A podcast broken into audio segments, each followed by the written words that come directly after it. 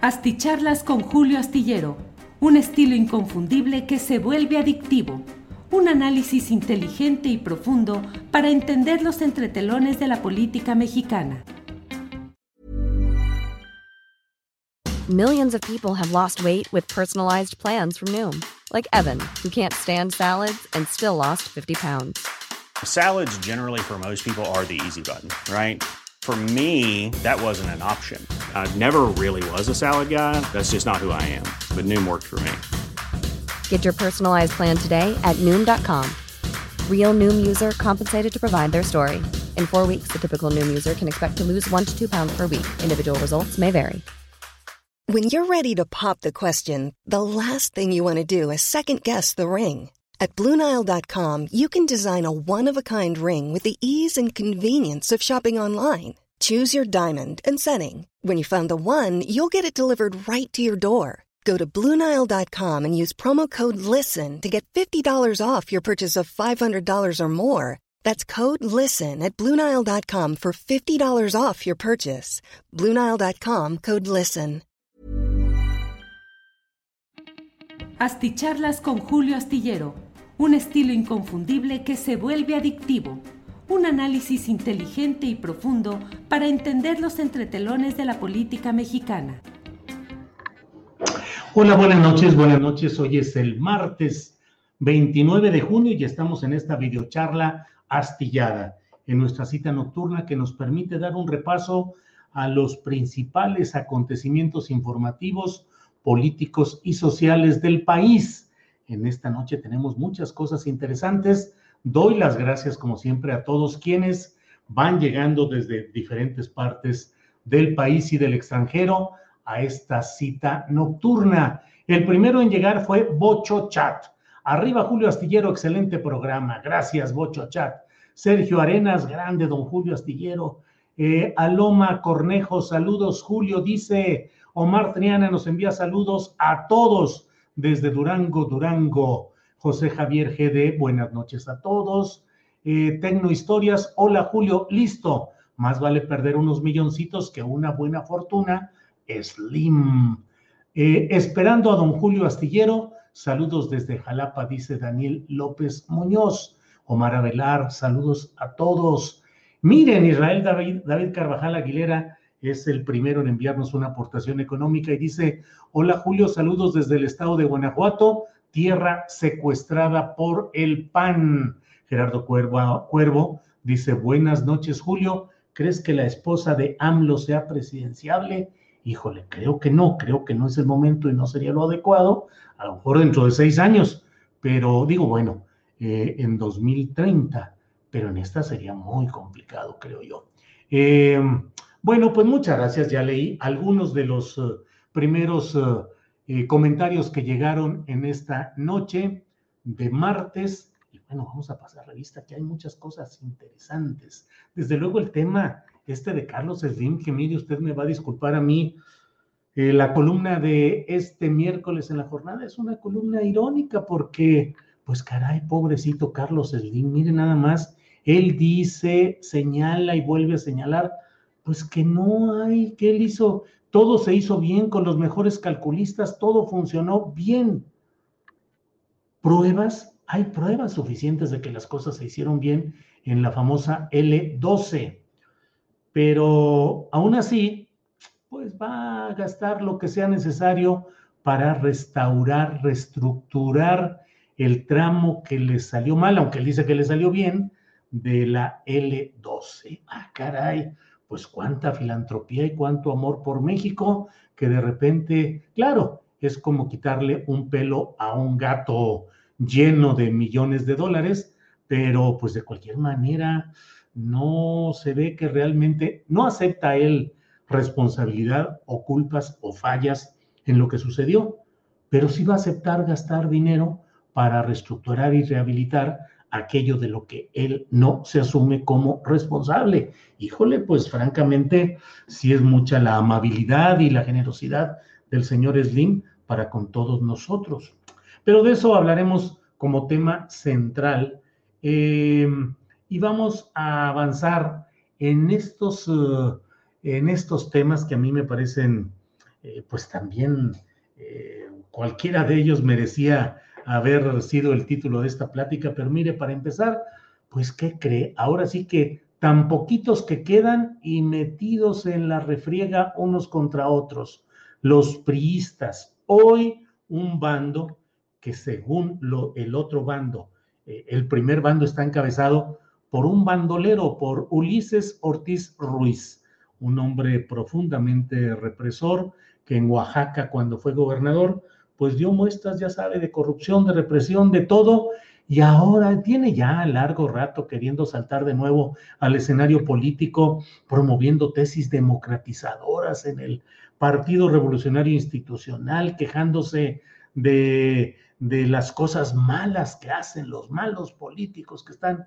al frente de ese su partido. Y digo, francamente, pues quien menos autoridad tiene para andar exigiendo ese tipo de cosas, pues es un personaje como Ulises Ruiz Ortiz, exgobernador de Oaxaca, el hombre que propició todo lo que sucedió represivo en 2006 contra la Asamblea Popular de los, Pueblos de Oaxaca, la APO, en la que hubo prácticas verdaderamente propias de los peores momentos de los gobiernos militares en Sudamérica, así se las gastaba Ulises Ruiz. Eh, y bueno, pues tomó las oficinas del Comité Nacional del PRI, exigiendo que se vaya Alito Alejandro Moreno eh, por los malos resultados habidos en eh, las pasadas elecciones. Y luego los uh, que apoyan a Alito fueron al edificio, allí en Insurgentes Norte, eh, al edificio del PRI Nacional, para hacer un homenaje, para hacer una adhesión a Alito, y los de Ulises Ruiz pues seguramente recordando o instruidos por los recuerdos de Ulises en Oaxaca, pues sacaron bates, eh, piedras, eh, dicen que hubo balas, pero bueno, pues eso habrá de, comprobarse. Por lo pronto, el propio PRI nacional puso una, eh, un señalamiento muy claro en el cual dijo que un equipo de gente armada, que Ulises Ruiz envió al PRI de la Ciudad de México, en donde había un evento de militantes para respaldar a la dirigencia nacional. No vamos a permitir que la violencia se apodere del PRI. A punta de balazos quieren dividirnos. No lo vamos a permitir, dice el PRI nacional.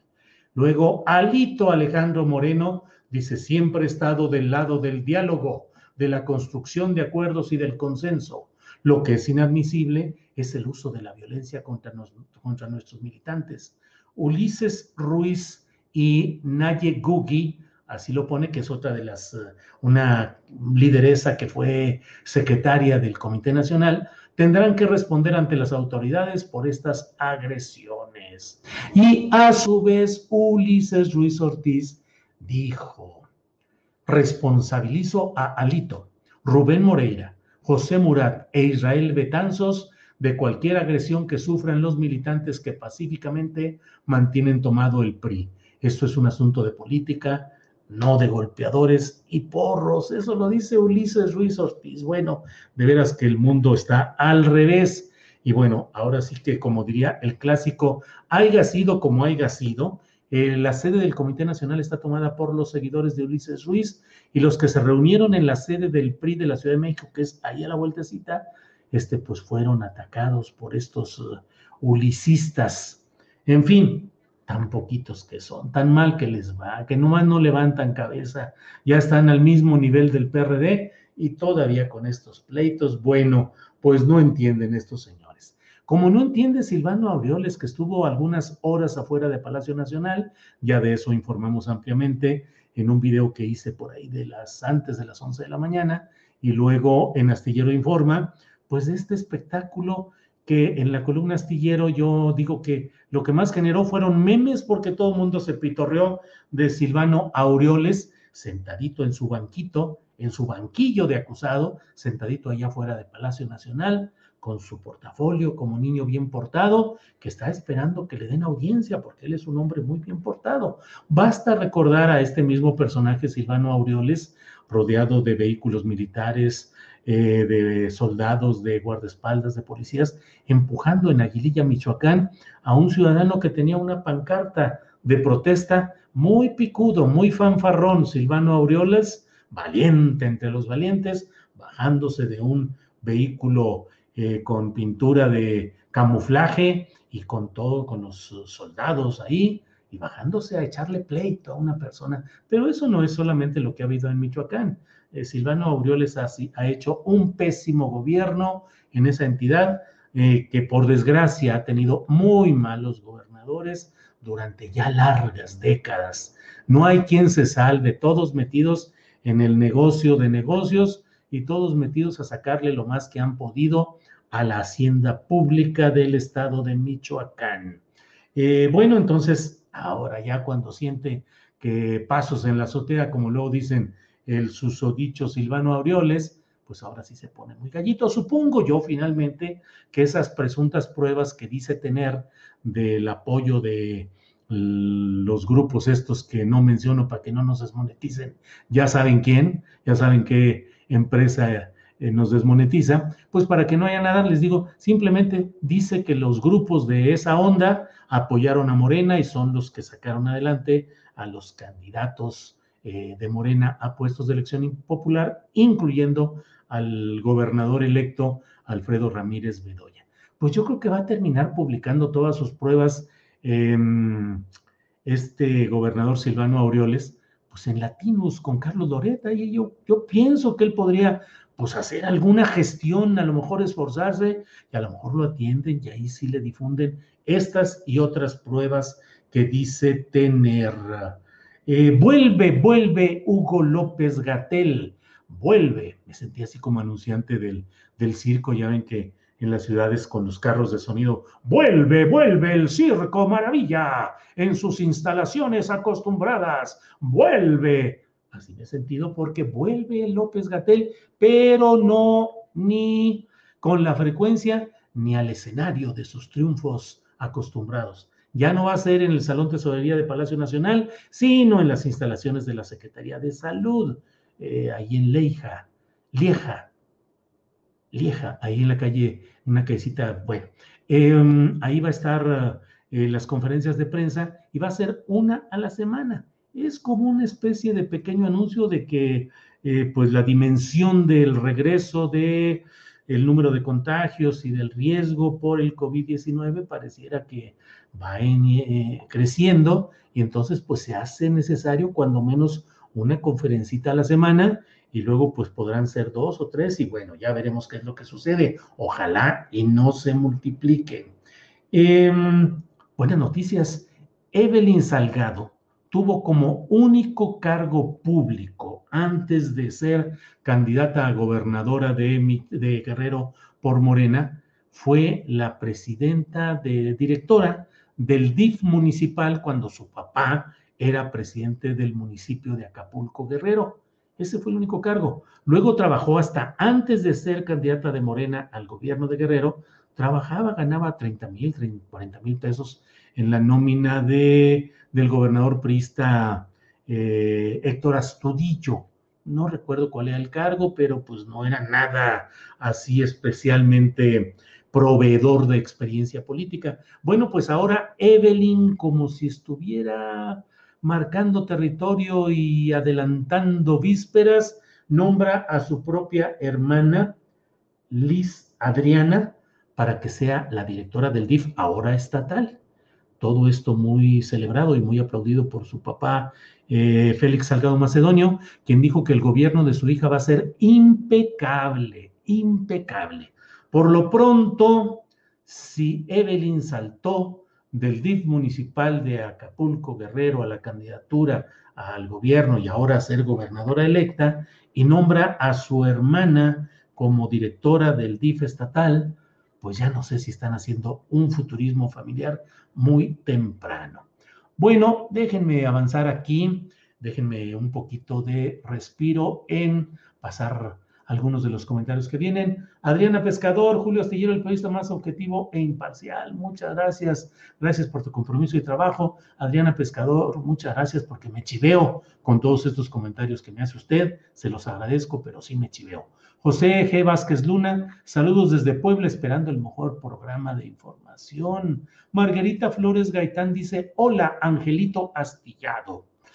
Eh, bueno, muchas gracias. Luis Alberto Aparicio, saludos a un grande periodismo desde, Fortín, Veracruz, México. Muchas gracias. Saludos desde la chamba, dice Oenflosa a Solfneo. Híjole, me la pone bien difícil. Oenflosa, que luego le pone esta misma palabra al revés, a. Bueno, de todo se vale aquí. Saludos. Ayer se notó cómo los medios pro AMLO combatieron sincronizados el tema cáncer Gatel, dice René Silva. Pues mire, yo no sé si me corresponde a mí parte de lo que usted dice, pero yo, yo soy em, bailarín solitario. Malo, si usted quiere, mal eh, bailarín, eh, pero yo, yo no participo ni en ah, nado sincronizado, ni en ballet folclórico, ni nada. Cuando a mí me late y me nace, yo me aviento con mi tronco pecho y con mucha frecuencia, a contracorriente, con mucha frecuencia, eh, de una manera distinta a la que luego suele darse dentro de una corriente política ideológica en la que yo no niego que tengo mi adscripción, que es la corriente de la izquierda política en México. Buenas noches a todos, Klaus Bere. Buenas noches. Producciones Faso. Mega like para Julio Astillero. Gracias. Raimundo Chávez dice, Julio, bueno, soy pro AMLO, pero no estoy de acuerdo en que se le dé una vez más al Grupo Caso de Slim la concesión para reconstruir lo que ellos mismos hicieron mal. Es una burla para las 26 víctimas y su familia. Hoy te abordamos este tema. Eh, Julio, te sugiero armar, dice Gerardo Juan, mire, es una buena idea. Te sugiero armar un, un glosario de eufemismos para que no te desmonetice el YouTube y pone YouTube U2, pues sí, un eufemismo. Pues sí, fíjense nomás qué terrible es esto, Gerardo Juan y quienes nos acompañan. Durante mucho tiempo yo he tenido la fortuna de que he trabajado en, a nivel nacional en dos periódicos, bueno, en tres. Eh, en el uno más uno me tocó llegar y era una catedral del buen periodismo dirigida por Manuel Becerra Acosta, donde no solo no se censuraba o se eh, trataba de mm, hacer notas acomodaticias al poder, sino al contrario, la competencia y el trabajo era para tener la mejor nota, la más crítica, la que tuviera el mejor enfoque, la mejor redacción. Vaya que era una pelea periodística importante el en uno más uno. De ahí salimos a fundar la jornada y yo sí debo decirle con toda honestidad que he tenido la enorme fortuna de que la jornada yo he vivido una libertad absoluta a tal grado, lo he comentado, como reportero, como columnista igualmente. Y como columnista en este periódico que dirige Carmen Lira, sí he de decirle que no solo me permiten escribir todo tal como lo planteo y tal como lo redacto, sino que incluso cuando la riego, evidentemente, hay tal amabilidad de los correctores que suponen que estoy haciendo un juego de palabras, que suponen que es intencional, con una intención que a lo mejor no se logra captar en el momento, pero algo querrá decir Julio con esto que parece un error, y me los dejan pasar, me los dejan pasar porque suponen que, que todo está, en fin, es una libertad absoluta, pero durante todo ese tiempo, pues yo conocí a mis compañeros de muchos lugares, excepciones eran la revista Proceso, eh, y no mucho, eh, no mucho más proceso, la jornada, y pues pare de contar. Em, cómo los reporteros tenían que hacer malabares para ver cómo acomodaban la nota para que el jefe de redacción o de información la aprobara, la pasaran y cómo en el segundo, tercero, cuarto párrafo metían la, la referencia de lo que querían decir de una manera no tan clara, no tan directa, pero era la única manera y había una pelea constante de estos reporteros, los que tenían una conciencia crítica y sabían que no podían ir a contracorriente con sus jefes, pero de filtrar, de acomodar, de meter las cosas. Bueno, pues caray, así estamos ahora en esta relación con YouTube. Tenemos que estar pensando, Hoy, si ustedes se dan cuenta, en el título no puse eh, línea 12 porque ha habido castigos por referirse a la línea 12. Hablar de eh, ciertos temas desmonetizan de volada. Entonces, ¿qué cosas? ¿Cómo, cómo estamos dando vuelta? Entonces, Gerardo Juan va a ver que le voy a platicar al equipo, a Adriana Buentello y a todo el equipo, a, Francisco Félix, Andrés Ramírez, a Alfredo Hernández Luna, pues vamos pensando en usar palabritas para evitar que nos desmoneticen. Bueno, Julio, en la Unión de San Antonio les dicen a lo, los del carrusel, a los innombrables. Tired of ads barging into your favorite news podcasts? Good news. Ad-free listening is available on Amazon Music for all the music plus top podcasts included with your Prime membership. Stay up to date on everything newsworthy by downloading the Amazon Music app for free or go to amazon.com slash news ad free. That's amazon.com slash news ad free to catch up on the latest episodes without the ads.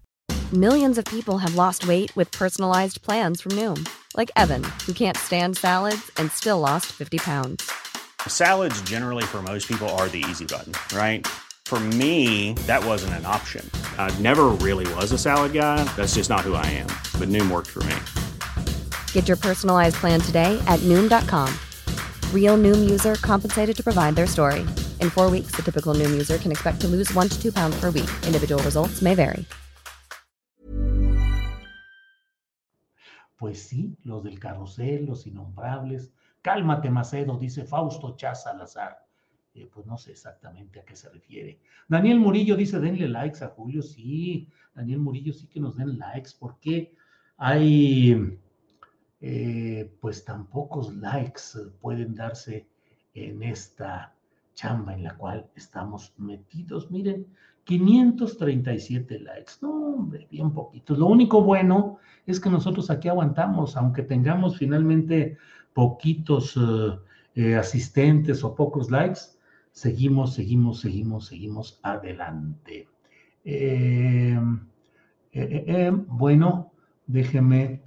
La jornada es el único periódico de México. Saludos desde Silicon Valley. Envía Eric Rosales, muy amable Eric Rosales.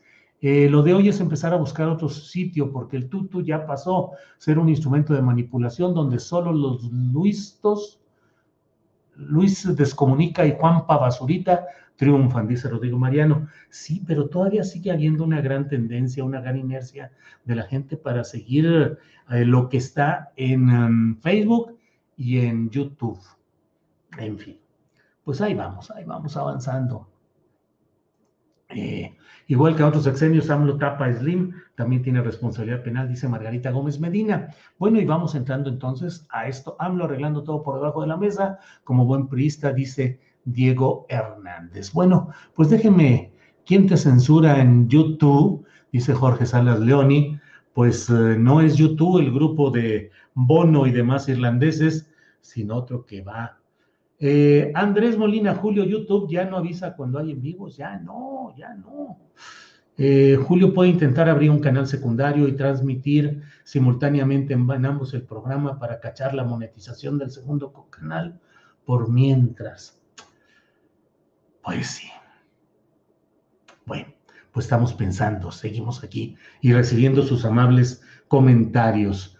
Eh, mm, ah, mm, mm, ¿Por dónde va esto aquí?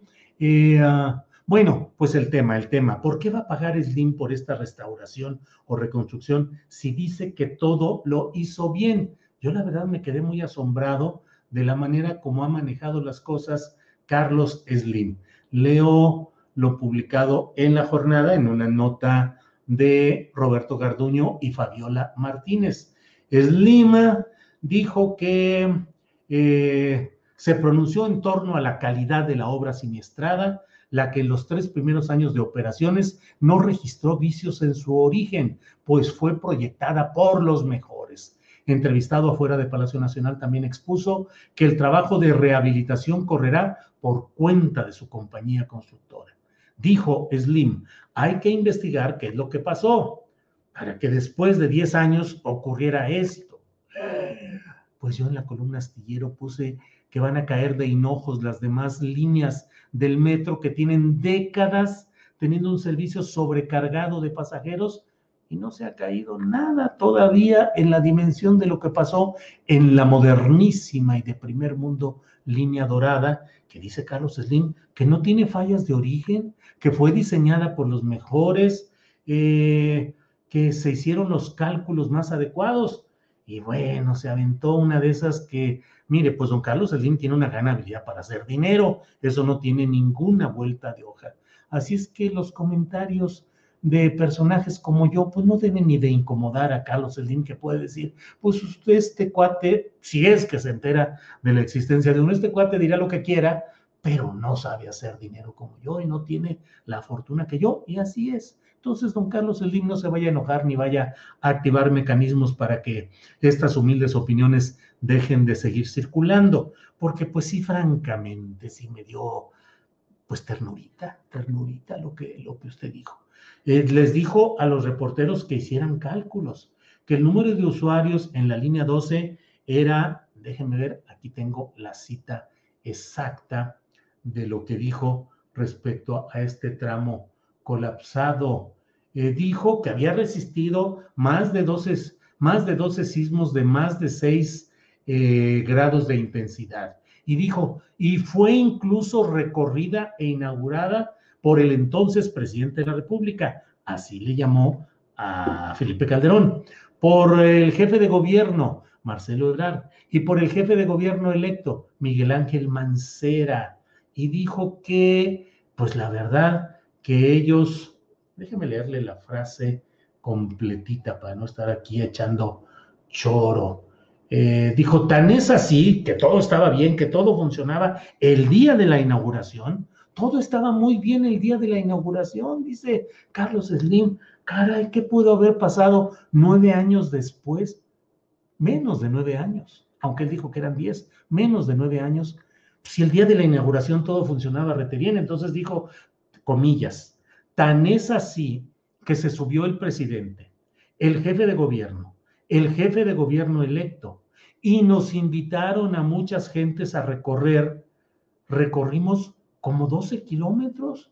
Caray, ¿qué pudo haber fallado? ¿Tienen ustedes idea? Porque francamente, pues a don Carlos Slim no le late, pues ¿por qué iba a fallar si el día de la inauguración todo estuvo requete bien? Y luego les dijo a los reporteros que hicieran cálculos, les dijo, han viajado millones de personas, 400 mil diarias. Eso da 12 millones de personas al mes, 144 millones al año. Han viajado muchos millones de personas, hubo muchos efectos, creo que 12 sismos de más de 6 grados.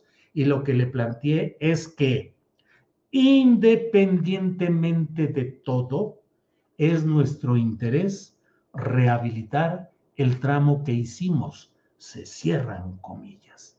Órale, han viajado muchos millones de personas durante nueve años en la línea 12 del metro. Pues cuánta gente habrá viajado en la línea 1, en la 2 y en la 3, que son las históricas. Yo no sé cuántas veces la línea de metro Copilco a Valderas para llegar, para cuando iba a Televisa con uh, el cristal con que se mira con Víctor Trujillo y todo el tiempo que iba de Copilco al Metro Juárez para ir a, a la jornada.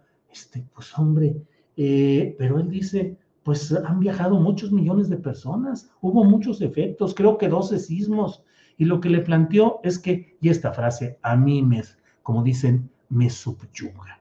Eh, como decían antes, hace poco tiempo, podría encantarme, este, independientemente de todo. Es una versión de ingeniería empresarial semejante a haya sido como haya sido independientemente de todo. Pues sí, de todo lo que hubo, pues independientemente de todo, es nuestro interés rehabilitar el tramo que hicimos. Pues, ¿sabe qué? A mí me preocupa todo esto porque no le veo sentido. No me parece. Es como si Carlos Slim hoy, que estuvo en una comida privada con el presidente López Obrador en Palacio Nacional, no sé si estuvo Claudia Sheinbaum, Mm, a ella le prohibieron hablar, le prohibieron decir algo de lo que se acordaba ahí, porque el único vocero iba a ser el presidente de la República. Y pues no, salió Carlos Slim y dijo todo lo que quiso sin hacer ningún sin respetar ese presunto pacto. Pero bueno, al salir Carlos Slim, eh, dijo todo este tipo de hechos y es como si él estuviese dando ya el dictamen pericial definitivo. Pues ya para qué andan preguntándole al extranjero y que una compañía danesa o noruega y que imprimer informe preliminar, si ya dijo Carlos Slim que no hay fallas de origen, que todo estuvo bien hecho, que los cálculos fueron realizados por los mejores, que el día de la inauguración la línea 12 funcionaba tan bien que se subieron los principales personajes del poder político y económico y recorrieron hasta 12 kilómetros. Y por otra parte, que millones de personas se subieron en estos casi nueve años y pues que hubo muchas cosas. Yo creo, con todo respeto para el gobierno federal, para Palacio Nacional y sobre todo para Claudia Sheinbaum, jefa del gobierno de la Ciudad de México, que no se puede actuar de esa manera, que debe haber leyes, debe haber procedimientos legales y debe respetarse el camino de la legalidad. Hacer acuerdos en una comida en Palacio Nacional y salir y decir, pues ya nos arreglamos, así va esto, híjole. Además, pues la verdad es que es, eh, esta es pura especulación mía fundada en una larga experiencia en la observación de lo que pasa en la política mexicana. Pues hombre, los empresarios mexicanos siempre saben que pueden perder en uno cuando les dan garantías de que van a ganar en otros, que van a compensar lo que perdieron en aquel en el que las cosas se hubiesen complicado. Así ha sido históricamente y espero que no sea así en esta ocasión. Pero, sí digo con toda claridad, si no se respeta la ley, si no se recorre el camino del peritaje y se establecen las responsabilidades penales, civiles y administrativas en los niveles correspondientes, pues entonces eh, estamos en presencia de algo que simplemente me van a echar la viga y me van a decir de cosas, pero es la reedición de los acuerdos entre el poder político y el poder empresarial. Ya con esta me despido antes de que me digan algún otro tipo de cosas. Eh, bueno, eh, da miedo en el tren Maya, participa en un tramo Slim. Pues claro, claro, claro. La nueva mafia en el poder, dice Carlos Flores. Así les caro de muchos millonarios solo en México. Veremos cómo procede Estados Unidos con los responsables del edificio que se derrumbó y podremos sacar conclusiones, dice Marvin Gama. Juguetes coleccionables. Bueno, no, ese es un recado ahí entre ellos que mejor lo brinco. Exacto, no te agüites, Julio. Así está la cosa con ese metro, dice Manuel Mancera. Deberían de checar los rascacielos, dice Alfredo Carrillo González. Es la mafia del poder, tienes razón, Julio Max Almarax. Sí, nomás que ahora es la, es la mafia del poder que, que se asocia con el actual poder político. Y la otra mafia del poder es la que está peleando y echándole bronca a la 4T y a López Obrador pero pues uh, que Slim pague económica y penalmente, dice Verónica Zamora. Mantenimiento y protección civil, dice Miguel Ángel. La política del niño abogado, pero seguramente quiere decir abogado, pozo tapado, un clásico, dice Julián Falcón. Pues sí. Eh, tío Julio, aplaudo tu sinceridad y profesionalismo, me dice Tatiana JC. La mafia del poder siempre ha existido y está en la oposición, dice María Lara Lujano. A lo mejor Slim ya compró YouTube y es el que te tiene desmonetizado. Así es que no hay que pelearse con la cocinera, dice Jorge Salas Leoni. El presidente tiene sus consentidos y allí está Slim y si todo lo hizo bien, ¿por qué sucedió esta tragedia que cobró 26 vidas? Dice Elba Maya. Coincido, Elba Maya. Me duele esta nueva impunidad, dice Rodrigo Zambada. Em, eso ya lo leí. Eh, lleno de objetividad tu punto de vista, aunque incomode a algunos, dice Aleli Verduzco. Eh, Macua Méndez, hola, dice Angélica Barrales. Em, la triste realidad es que no se puede ir en contra del poder económico, dice Miguel Ángel Cervantes Juárez. Pues sí, yo estoy de acuerdo. Pero entonces, ¿para qué tanto, ahora sí que, ¿para qué tanto brinco estando el suelo tan parejo? Si no se va a poder hacer nada y se va a estar sujeto y rehén del poder económico, pues hay que asumirlo y hay que decirlo así, porque de otra manera si se echan las campanas al vuelo, como un día en que en Palacio Nacional se declaró formalmente abolido el neoliberalismo en México, y yo critiqué eso, quizás me fue como en feria, Pero ¿cómo se puede decir que se tienen políticas antineoliberales si lo que estamos viendo es nada más que están cambiando los personajes que participan en esta nueva modalidad del neoliberalismo? Julio, qué decepcionante decepción con el gobierno de AMLO y más de este último, ya que decía hacer las cosas distinto y lamentablemente no es así, dice Rodrigo Pérez. Yo solo veo corrupción, dice Raimundo Chávez. Maestro, con todo esto, en verdad el periodismo es el cuarto poder, dice Luis Alas Álvarez. Claro que no, hombre. ¿Qué hemos podido cambiar desde el poder, desde el cuarto poder en México? Muy pocas cosas. Se han denunciado, se denuncian corrupciones, eh, tramas, engaños, y no pasa nada finalmente o pasa muy poquito. Incómoda, pero tienes mucha razón, dice Daniel Armando Alvarado. Incomoda, incomoda, pero tienes mucha razón, dice Daniel Armando Alvarado de Erat. Eh, no olvidemos que se tiene que salvar el nombre y apellido si este está involucrado en otros megaproyectos, dice Sergio Alemán.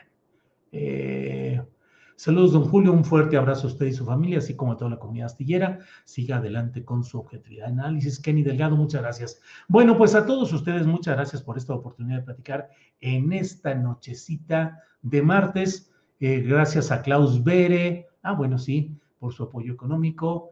Eh, y bueno, pues nos vemos mañana de una a tres en Astillero Informa, donde vamos a tener información muy interesante. Ya, ya lo verá usted. Hasta mañana. Buenas noches. Para que te enteres de las nuevas asticharlas, suscríbete y dale follow en Apple, Spotify, Amazon Music, Google o donde sea que escuches podcast. Te invitamos a visitar nuestra página julioastillero.com. Tired of ads barging into your favorite news podcasts? Good news. Ad-free listening is available on Amazon Music. For all the music plus top podcasts included with your Prime membership. Stay up to date on everything newsworthy by downloading the Amazon Music app for free or go to amazon.com slash news ad free. That's amazon.com slash news ad free to catch up on the latest episodes without the ads.